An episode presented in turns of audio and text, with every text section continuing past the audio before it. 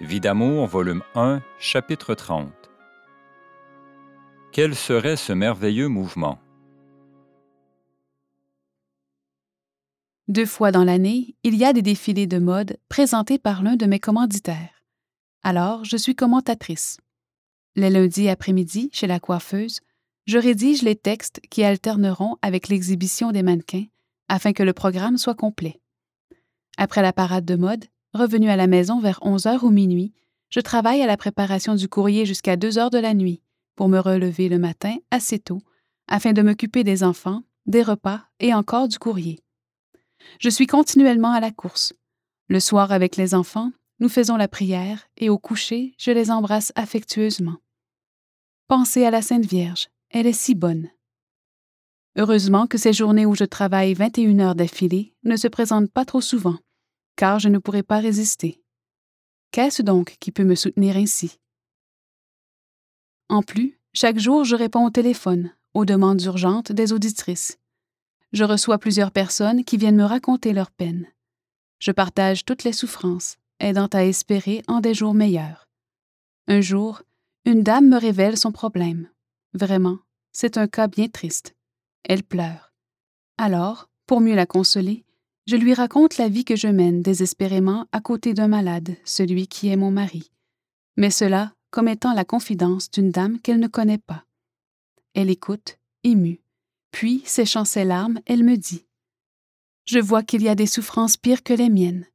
Vous ne saurez jamais tout le bien que vous me faites. Et elle ajoute Vous avez l'air si heureuse, vous. Un autre jour, c'est une demoiselle travaillant au bureau de téléphone qui me raconte ses difficultés. Le fait de se libérer lui fait du bien. Je l'encourage, lui disant Nous avons chacune nos peines à supporter, même si ça ne paraît pas, même si le sourire camoufle tout. Alors, d'un trait, elle me dit Oui, je sais que vous avez les vôtres. Lorsque j'entends votre mari au bout du fil téléphonique et qu'il parle à ses amis, filles de rien, ça me fait mal. Et ce qui me peine davantage, c'est de voir que mes compagnes se donnent le mot et se branchent sur la même ligne afin de tout entendre. Je souffre pour vous, dit-elle. Il y a bien des choses qui paraissent mal et qui, en réalité, ne sont rien. Lui ai-je dit, bien déçu de constater que tant d'autres connaissent la vie que mène mon mari. Excusez-moi, me dit-elle, je n'avais pas le droit de vous dire cela. Je ne sais pas pourquoi j'ai parlé. Ne le révélez jamais. Dieu me prépare lentement au jour où les preuves seront évidentes. C'est bien sa façon d'agir. Et pourtant, en dépit de tout, j'espère que tout est faux, et cette espérance m'aide énormément. Georges me critique constamment. Habille-toi donc avec des robes décolletées, comme les autres femmes. Achète-toi des vêtements sensuels. C'est pour ça que je ne reste pas à la maison. Pauvre homme qui veut que sa femme s'habille et qui ne lui donne jamais un sou, et de plus, la laisse pourvoir à toutes les dépenses domestiques. Mon père, depuis quelque temps, constate que mon mari lui a menti effrontément. Aussi, ses délicatesses se multiplient à mon endroit. Pauvre petite, me dit-il souvent, je sais que tu souffres. Mon mari, se rendant compte de l'attitude un peu refroidie de mon père, va parfois à l'épicerie pour faire de légers achats. Papa me dit sans cesse Tu travailles trop, ce n'est pas normal. Tu vas aller à l'hôpital un de ces jours pour ne plus te relever. Que ton mari gagne sa vie, c'est son rôle. Je me demande comment tu peux résister. Tu ne feras qu'un temps comme cela, ne l'oublie pas. Mais Dieu me répète sans cesse. Ne t'inquiète de rien, je te soutiendrai. Un jour, tu auras ta récompense. Sois ma victime jusqu'au bout. La vérité éclatera. Chez mon oncle, commanditaire à mon programme de radio, j'achète une laveuse et une sécheuse automatique. Mon oncle renouvelle son contrat pour l'année suivante et me facilite ainsi cet achat. Donc, je n'aurai plus à me lever à 5 heures le lundi matin. Je donne un acompte de 100 dollars et le reste sera payé par versement. Il est entendu que le produit de la vente de mon autre laveuse lui sera versé aussi, mais mon mari me soutire l'argent pour le garder. Ce jour-là, je lui dis qu'il n'est qu'un égoïste. J'en ai besoin, me dit-il. Lui, qui fait de gros salaires et qui ne me donne pas un sou, prétendant ne pas recevoir d'argent du gérant, s'approprie en plus ce qui m'appartient. Aussi, je décide de parler au gérant, homme que j'apprécie beaucoup. Que de fois je me rends au poste de radio en pleurant. Il me faut réagir continuellement. Des dames me disent Il y a des jours où je pleure en vous écoutant. Il y a quelque chose de si triste dans votre voix, et ce que vous dites est si beau. C'est Marie qui m'inspire dans la préparation des courriers, car dès que j'ai lu les problèmes qui me sont soumis, je sais aussitôt la réponse à donner. Je parle avec conviction, car Marie m'a fait expérimenter à peu près les mêmes épreuves. Pourtant, je ne suis jamais satisfaite de mes émissions, assurée que l'on peut toujours faire mieux dans le domaine de l'apostolat. Je parle donc à M. Roberge, qui est très sympathique. Mais, me dit-il, je ne refuse rien à ton mari. Il se fait un salaire formidable. Alors, il est facile de s'entendre et je demande un chèque de 80 dollars par semaine, dont 40 dollars iraient dans le livret de banque de mon mari. Quant aux autres 40 dollars, ils serviraient pour les dépenses de la semaine. En plus, je verse un acompte régulier afin de diminuer les factures dues à l'épicerie. Nous devions 61 dollars et 90 sous à l'épicier de l'Est et 390 dollars à celui de l'Ouest. Naturellement, il ne fut jamais question de faire des abus dans les dépenses. Pendant trois mois, il en sera ainsi chaque semaine. Je fais disparaître la facture de 61 dollars et abaisser à 300 la seconde. Ces choses ne plaisent pas à mon mari et il annule tout, prétextant que je jette l'argent par les fenêtres. Alors, les difficultés recommencent. Et puis, c'est le moment de faire son rapport d'impôt.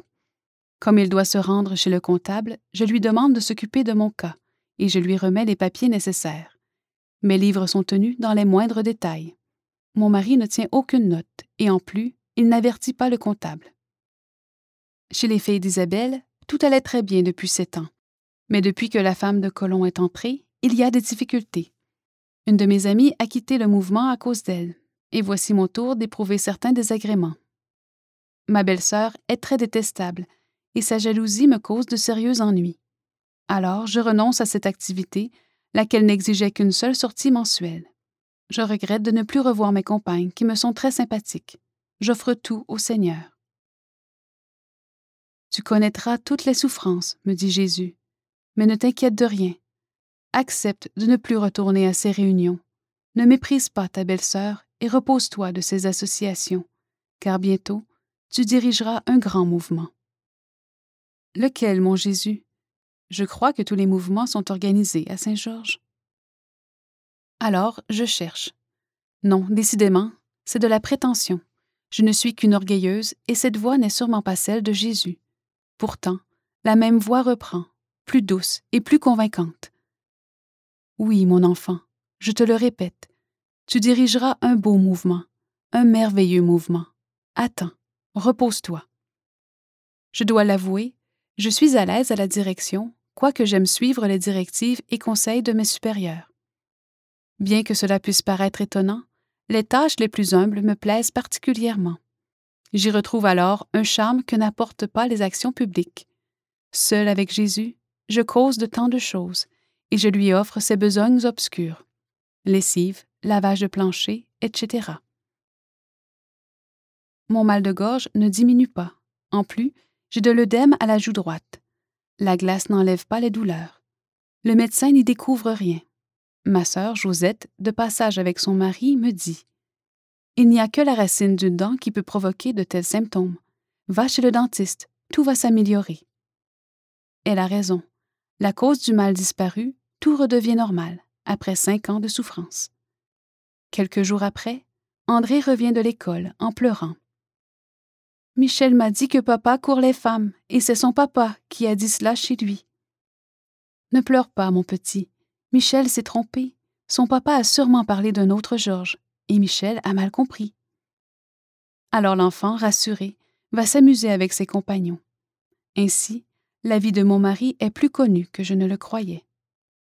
Monsieur l'abbé Baillargeon m'encourage quand je vais seul chanter lors des mariages, alors que mon mari a accepté et qu'il ne vient pas, parce qu'il est arrivé à 6 heures du matin et qu'il ne veut pas se lever. Malgré toutes mes occupations, je n'oublie pas les pauvres. À la radio, je demande qu'on m'envoie des vêtements et diverses choses encore utiles afin de les distribuer et d'en faire bénéficier les foyers pauvres. Je donne des cours de préparation au mariage et je vois pleurer quelques jeunes filles alors que je parle de la Sainte Vierge. Les questions qui me sont posées par la suite sont éloquentes et prouvent que le cours a été apprécié. La Sainte Vierge est responsable, puisque je remets tout entre ses mains. Puis mon mari et moi, nous allons chanter à des soirées lacordaires ou autres. C'est la première messe de mon cousin Doric, lequel vient d'être ordonné dans la congrégation des Pères Blancs d'Afrique. Après la cérémonie religieuse et le banquet, je reviens avec maman à la maison. Je suis bien heureuse pour ses parents, dit-elle. J'aurais bien aimé moi aussi avoir un fils prêtre, qui serait monté à l'autel un jour. J'ai toujours supporté mes misères pour l'âme de mon mari, avec cet espoir au cœur. Remarquez bien ce que je vous dis, maman. Dieu ne vous a pas donné de prêtre, mais vous aurez des saints dans votre famille et vous vivrez assez longtemps pour voir toute une floraison de vocations religieuses et sacerdotales dans la génération qui va suivre. Maman sourit, car elle pense que ces paroles lui sont dites dans le seul but de la faire espérer. Après tout ce que le Seigneur m'a dit, je comprends ces choses facilement. Je regarde ma sœur Lise, et déjà je la place dans la voie de la sainteté. Et d'ailleurs, maman elle-même n'est-elle pas parvenue à un haut degré? Et ce bon papa, avec ses misères, ses efforts et ses actions charitables soutenues, n'avance-t-il pas dans la voie de la perfection? Dieu ne se laisse jamais vaincre en générosité. Les cours de chant continuent. Il est temps de produire en public le groupe d'étudiants. Alors j'organise un concert où 22 élèves feront valoir leurs connaissances en art vocal. Le succès est encourageant.